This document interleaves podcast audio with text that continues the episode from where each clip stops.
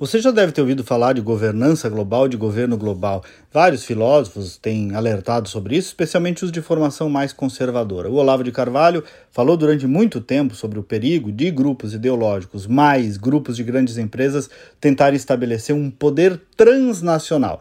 Seria a tentativa de criar uma espécie de governo global, ou governo mundial, para tomar decisões que valessem para o mundo todo, indo além, então, da soberania de cada povo, de cada nação. Seria uma mudança de conceito, inclusive, do que se chama soberania nacional para um conceito de soberania global que viria baseado, claro, em toda uma narrativa de esquerda, seja lá por um viés de sustentabilidade ambiental ou democracia ou qualquer outra derivação. Sempre em nome da humanidade, em nome dos pobres, de uma causa maior, mas no fundo uma proposta de absoluto centralismo político em escala global.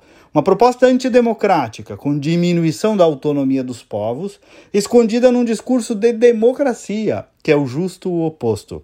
Pois bem, grande parte da academia, da esquerda, intelectuais, tratou esse alerta com certo desprezo, alguns com zombaria. Teoria da conspiração, isso aí é coisa de direitista maluco.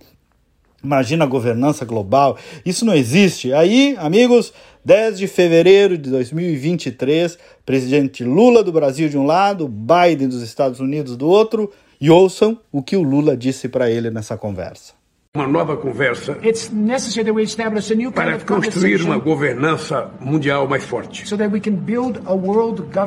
Porque a questão climática, se não tiver uma governança global forte, que tome, de, de, que tome decisões, que todos os países sejam obrigados a cumprir, se nós não tivermos, não vai dar certo.